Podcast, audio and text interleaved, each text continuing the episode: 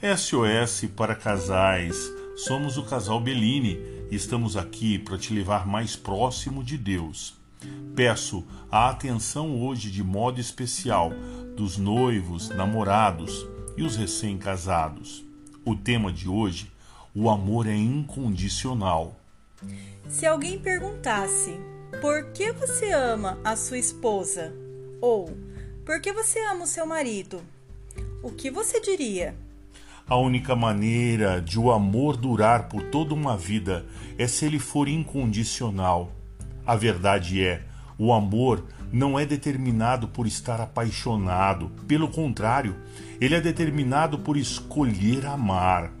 A Bíblia se refere a essa espécie de amor utilizando a palavra grega ágape.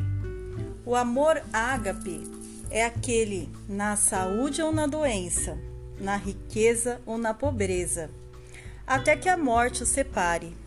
É o único gênero de amor que é verdadeiro quando a apreciação um do outro como melhores amigos e como amantes é baseada em um compromisso inabalável, experimentamos uma intimidade que não pode ser adquirida de nenhuma outra forma. Porém, se não permitimos que Deus plante o seu amor dentro de nós, iremos lutar e fracassar na busca por esse tipo de casamento. O amor que tudo sofre, tudo crê, tudo espera e tudo suporta. Não vem de dentro. Ele só pode vir de Deus. Faça algo fora do normal para o seu cônjuge.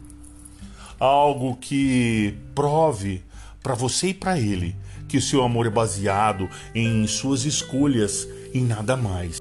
Demonstre o amor pela simples alegria de serem parceiros no casamento. Seu amor era baseado nos atributos e comportamentos do seu cônjuge? Ou em seu compromisso? Como você pode continuar demonstrando amor quando ele não retorna da maneira como você espera? Queremos terminar com uma oração para nos ajudar a sermos melhor.